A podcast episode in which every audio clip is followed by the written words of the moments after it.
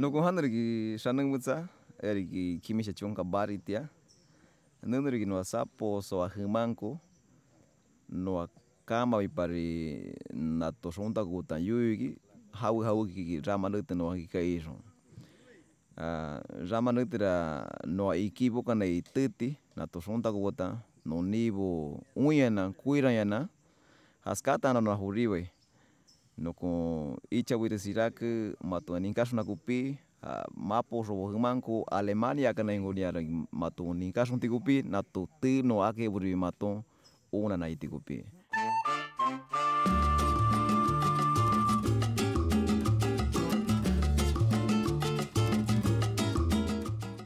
2019 ist das internationale Jahr der indigenen Sprachen.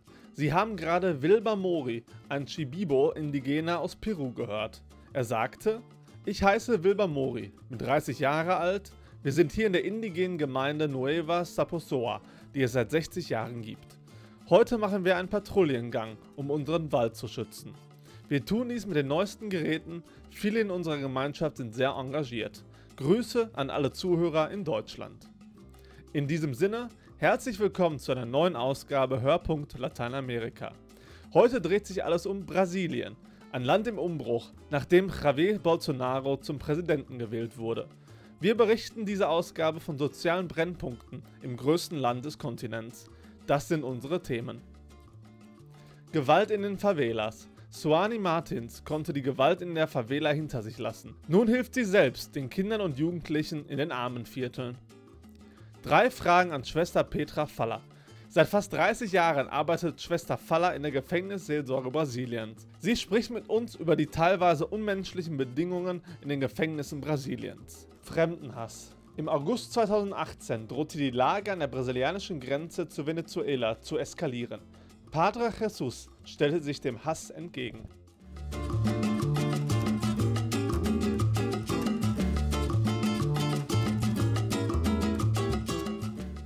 Als die Städträtin Marielle Franco im März erschossen wurde, starb auch eine Hoffnungsträgerin für die Jugendlichen in den armen Viertel Brasiliens. Auch Suani Martins wuchs in der Favela auf. Doch dank der Bemühungen ihrer alleinerziehenden Mutter und der Pastoral Rio de Janeiros konnte sie die Gewalt und Hoffnungslosigkeit der Favela hinter sich lassen. Aus Rio de Janeiro berichtet unser Kollege Thomas Milz. A Delegacia de Homicídios da Polícia Civil do Rio refez hoje o percurso nos últimos minutos de vida de Marielle Franco e do motorista Anderson Gomes. Mitte März 2018 erschütterte ein Mord ganz Brasilien. Die junge afro-brasilianische Politikerin Marielle Franco wurde mitten auf der Straße im Zentrum von Rio de Janeiro ermordet. Die aus einem Favela-Slum stammende Marielle hatte sich als Stadträtin für die Belange der armen und dunkelhäutigen Bevölkerung eingesetzt. Tage vor ihrer Ermordung hatte sie in sozialen Medien die Polizei von Rio beschuldigt, in der Favela Acari mehrere Jugendliche getötet zu haben.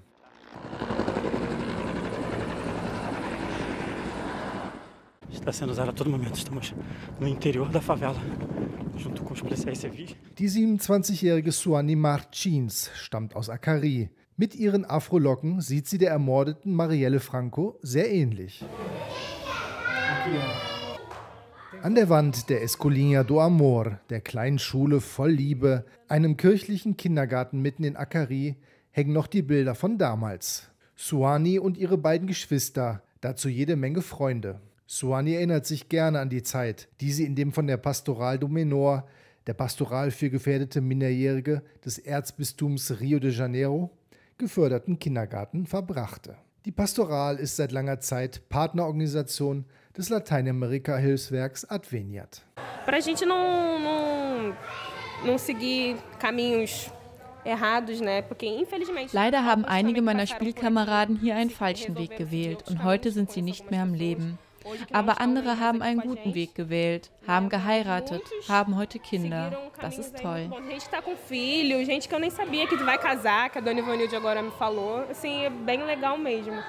Kind oder Jugendlicher zu sein, ist in Rio gefährlich. Besonders, wenn man in einer der rund 700 Favelas der Stadt aufwächst. Drogenbanden und paramilitärische Milizen kämpfen um die Vorherrschaft in den Vierteln. Der Staat ist kaum präsent. Es fehlt an staatlichen Kindergärten, an gut ausgerüsteten Schulen und die Polizei lässt sich oft nur dann blicken, wenn sie mal wieder eine Offensive gegen die organisierte Kriminalität startet. Junto com os policiais civis, policiais do choque.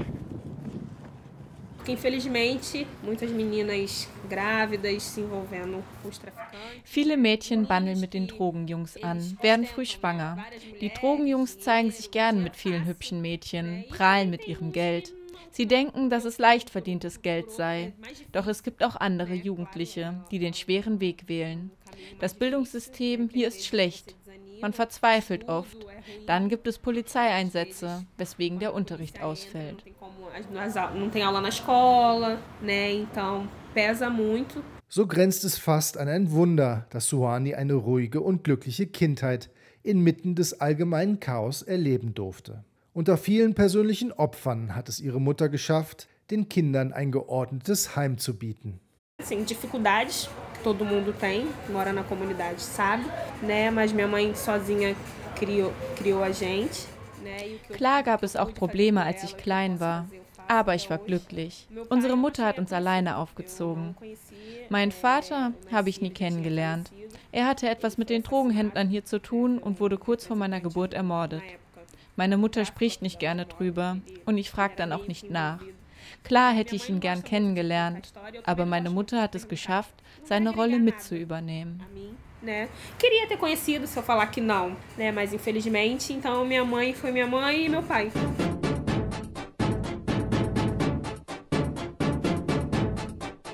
Wie viele Jugendliche aus der armen Peripherie waren Suanis Aussichten auf eine berufliche Karriere düster. Brasiliens Gesellschaft ist voller Vorurteile gegenüber Jugendlichen aus Favelas. Suani musste das am eigenen Leib erfahren.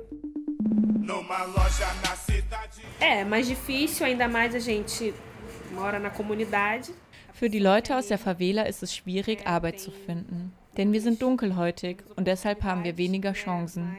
Aber es gab Menschen, die mir halfen, vor allem die Pastoral. Die Mitarbeiter der Pastoral hatten stets einen großen Einfluss auf mein Leben, angefangen mit unserem kirchlichen Kindergarten. Und meinen ersten Job habe ich auch durch sie bekommen. Mit Hilfe der Pastoral verwirklicht Suani gerade ihren Traum. Tagsüber arbeitet sie beim Kinderschutzbund SEDECA im Zentrum von Rio, einer Partnerorganisation der Pastoral. Vera Cristina de Souza ist bei SEDECA für den Schutz von mit dem Tode bedrohten Kindern und Jugendlichen beschäftigt. Meist sind es Drogenbanden, die sie bedrohen, aber auch korrupte Polizisten. Angesichts der Wirtschaftskrise in Rio hat die Regierung die Gelder für Schutzprogramme gekürzt, berichtet Vera Cristina. Muitos adolescentes, que se- ou seja, pessoas com 12 anos de idade, não vão completar. a Viele Jugendliche, und ich rede hier von 18 anos de Jugendlichen ab 12 Jahren, werden ihren infelizmente, 18. Geburtstag nicht erleben. Wir verlieren immer mehr Jugendliche. Die Mordopfer werden immer jünger. Viele werden bedroht, aber der Staat schafft es nicht, sie in Schutzprogramme Essas aufzunehmen. as políticas necessárias de proteção. Bei Sedeka kann Suani ihre eigenen Erfahrungen einbringen, denn sie weiß, wie es ist, in einem bedrohten Umfeld aufzuwachsen. Zudem konnte sie dank ihrer Arbeit bei Sedeka ein Universitätsstipendium ergattern. So studiert sie derzeit nebenbei Sozialarbeit. Sie sieht positiv und optimistisch in die Zukunft, träumt davon, einmal eine eigene Familie zu haben, ein eigenes Haus in einem friedlicheren Umfeld. Aber dank der Arbeit hat sie auch an sich ganz neue Seiten entdeckt. Mudou, eu mudei a minha forma de pensar, de ver o mundo. né? Comecei Meine Art zu denken hat sich gewandelt. Meine Art, die Welt zu sehen. Ich achte mehr auf die Menschen um mich herum. Klar, ich muss noch viel lernen. Dafür möchte ich mein Bestes geben, will anderen etwas zurückgeben, indem ich ihnen helfe.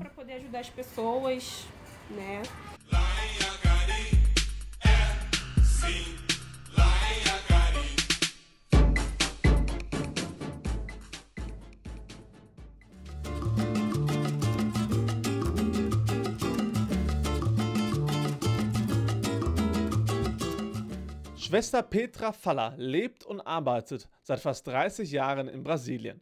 Seit Dezember 2018 leitet Schwester Falla die Gefängnispastoral in Brasilien. Sie besuchte nun das Lateinamerika-Hilfswerk Adveniat in Essen und wir nutzten die Gunst der Stunde und stellten ihr drei Fragen zur Situation der Gefängnispastoral in Brasilien.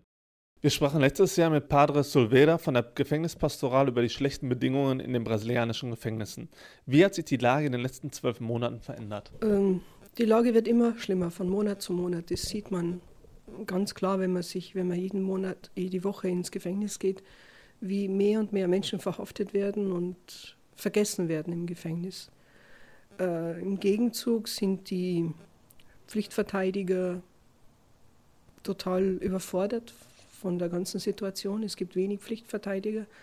Wir wissen natürlich, die meisten Menschen im Gefängnis sind Schwarze, junge Menschen und aus den Favelas, aus der Peripherie.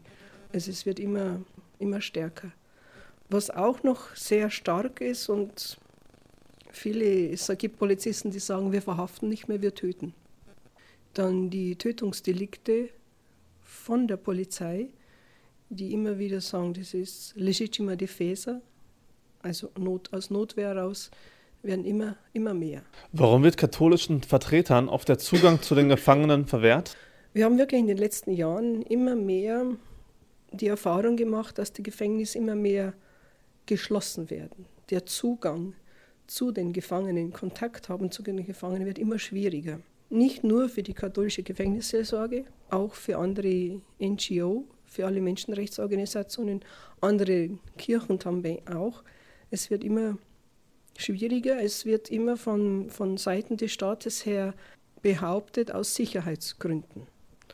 Wenn man natürlich sieht, wie äh, die Zellen und wie die Gefängnisse zwei, drei, viermal überbelegt sind und für 2800 Gefangene wie in Goiânia 14 sind nicht die Werte, aber die Vollzugsbeamten. Also es ist unmöglich, da wirklich auch eine Kontrolle, der Staat eine Kontrolle zu haben. Aber trotzdem, die Angst vor der Aufdeckung der Folterungen ist einfach sehr groß. Und in dem Bezug, die Gefängnisseelsorge, die katholische Gefängnisseelsorge in Brasilien hat natürlich einen, eine zweite Dimension von außer der direkt religiösen Betreuung, auch die Bewahrung der Menschenwürde im Gefängnis. Das heißt konkret, wir sind die einzige Kirche, die wirklich auch Folter anklagen, sei es vor Ort, sei es auf Nationalebene oder auch international im Menschen Gericht, im Menschenrechtsgerichtshof. Und das ist natürlich nicht gerade, da haben wir nicht gerade viele, viele Freunde. Bolsonaro ist nun Präsident. Er verspricht Lockerung im Waffengesetz und hat eine strenge Hand in der Verbrechensbekämpfung. Was erwarten Sie für Auswirkungen auf die Gefängnisse unter der Führung Bolsonaros? Die Erwartungen sind die schlimmsten, die man die man sich vorstellen kann. Äh, man spürt, die, äh, man spürt die, diese harte Hand, diese Repressalien von Bolsonaro, der jetzt seit 17 Tagen im Amt ist. Man spürt es so sehr stark. Wir haben jetzt große Probleme im Bundesstaat Ceará, ist im Nordosten von Brasilien, wo schon von Gefängnis aus eine große Gewaltwelle organisiert wurde in den Städten mit vielen Bussen, die angezündet worden sind, äh, Brücken, die gesprengt worden sind, öffentliche Gebäude, die gesprengt worden sind, Polizeistationen und Rebellionen im Gefängnis. Es wurde praktisch vorher prophezeit, angekündigt von einigen Kartellen dort, weil der neue Sicherheitsminister am ersten Tag, wie er das Amt im Sehra übernommen hat, hat er bereits gesagt, er ähm, akzeptiert nicht die Kartelle, er wird die Kartelle ignorieren und die verschiedenen Mitglieder der Kartelle im Gefängnis untereinander vermischen. Es heißt, das heißt, es ist eine, ja, es wird Krieg geben und viele Menschen werden sterben im Gefängnis. Das ist das, was der Staat wahrscheinlich auch provozieren will. Das ist meine, von meiner Interpretation her so in dem Stil wie, sie bringen sich gegenseitig um, einfacher für uns.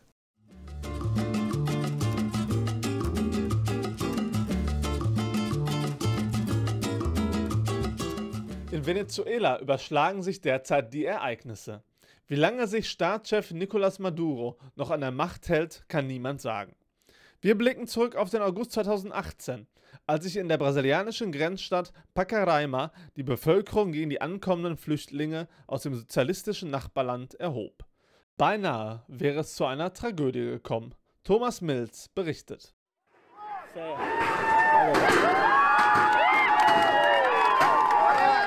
Stundenlang tobte im August der Mob in der brasilianischen Grenzstadt Pacaraima. Aufgebrachte Brasilianer vertrieben hunderte Flüchtlinge aus dem benachbarten Venezuela, die in Pacaraima Zuflucht gesucht hatten.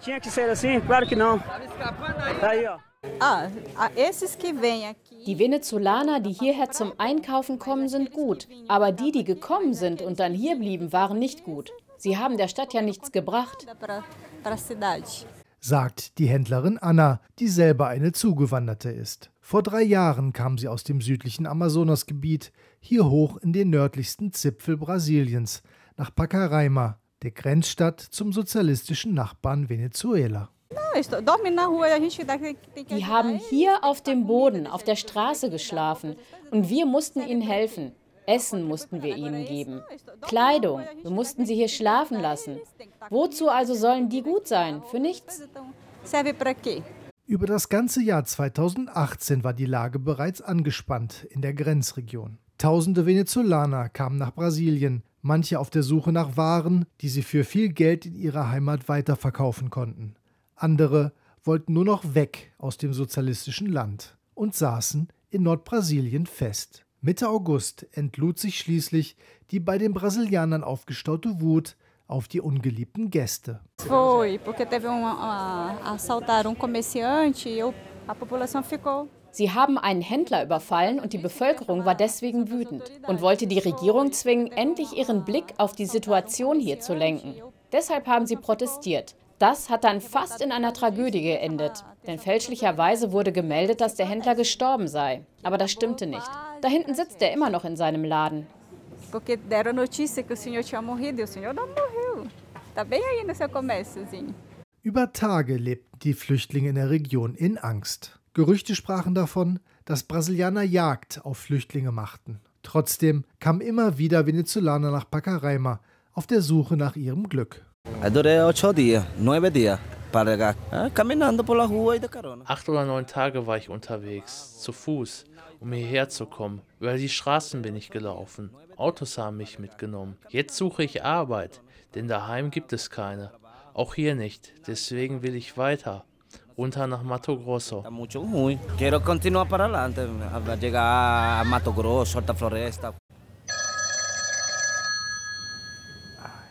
Das Telefon hört in jenen Tagen nicht auf zu klingeln. Alle wollen mit dem 77 Jahre alten Mann sprechen, der sich dem ausbreitenden Hass in der Stadt entgegengestellt hat. Seit Jahrzehnten lebt der spanische Padre Jesus de Bobadilla nun schon in Nordbrasilien. Doch so etwas hat er noch nicht erlebt.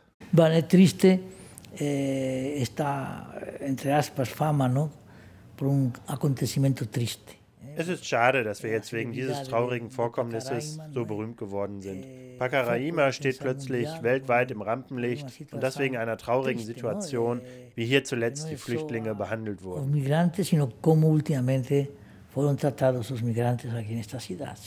Er verstehe die Reaktion der Bürger, so Padre Jesus. Zuletzt sei es zu Überfällen gekommen. Sogar einen Mord habe es hier gegeben, in dieser einst so ruhigen und beschaulichen Stadt. Volcán pff, explodió, soltó a lava. Era un fato. Der Vulkan ist ausgebrochen und es war schon vorher klar, dass das passieren würde. Denn die Leute hier hatten genug. Sie wollten nicht mehr. Man spricht stets über Brüderlichkeit und Mitleid. Man will ja auch Menschen aufnehmen. Aber zuletzt haben die Flüchtlinge einfach die Ruhe in der Stadt gestört. La. Getroffen habe es dann jedoch nicht die wirklichen Unruhestifter, sondern Frauen und Kinder, die auf der Straße lebten. Eu compreendo a sua ira, a sua raiva. Comprendo, mas nunca justifico. Ich verstehe ihren Hass, aber ich halte ihn nicht für gerechtfertigt. Denn er richtete sich gegen Menschen, die selber Opfer waren. Dabei sollte sich dieser Hass nicht gegen die Flüchtlinge richten, sondern gegen die Behörden, die nicht in der Lage waren, eine Lösung zu finden. preparar, buscar uma saída a essa situação alarmante de, de ver a cidade inundada de, de venezolanos que perturbavam a ordem da cidade.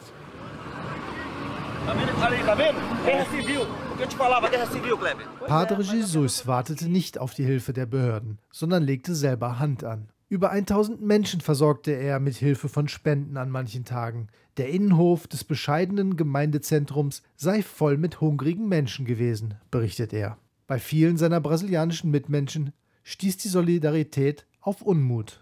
muito negativa. Por quê? Como eu sei que é negativa? Primeiro que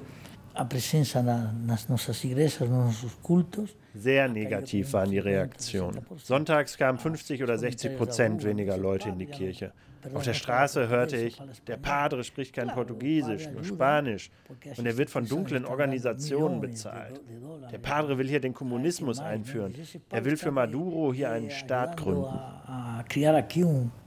como dizem, é, é comunista, está que- querendo es- um Estado de Maduro, comunista, uma quantidade de barbaridades. Não? Doch abbringen von seinem Weg ließ sich Padre Jesus nicht. Nun sei das Schlimmste überstanden, die Lage habe sich beruhigt. Was nun komme, wie lange die Flüchtlingskrise noch andauern werde, er weiß es nicht. Doch gelernt habe er, dank der Flüchtlinge, etwas ganz Entscheidendes, meint Padre Jesus. Die Flüchtlinge kommen hier mit einer wichtigen Sache im Rucksack an. Hoffnung. Was für ein Wunder ist das. Das sind Leute, die alle Gründe hätten, traurig und verzweifelt zu sein. Aber nein, sie haben Hoffnung. Oft habe ich gehört, Padre, wir waren in der Hölle. Meine Familie hungerte. Jetzt hier in Brasilien werden wir nicht mehr verhungern. Padre, jetzt sind wir auf dem Weg in das Paradies. Agora eu não vou morrer de fome aqui em Brasil. E estou caminhando rumo ao paraíso.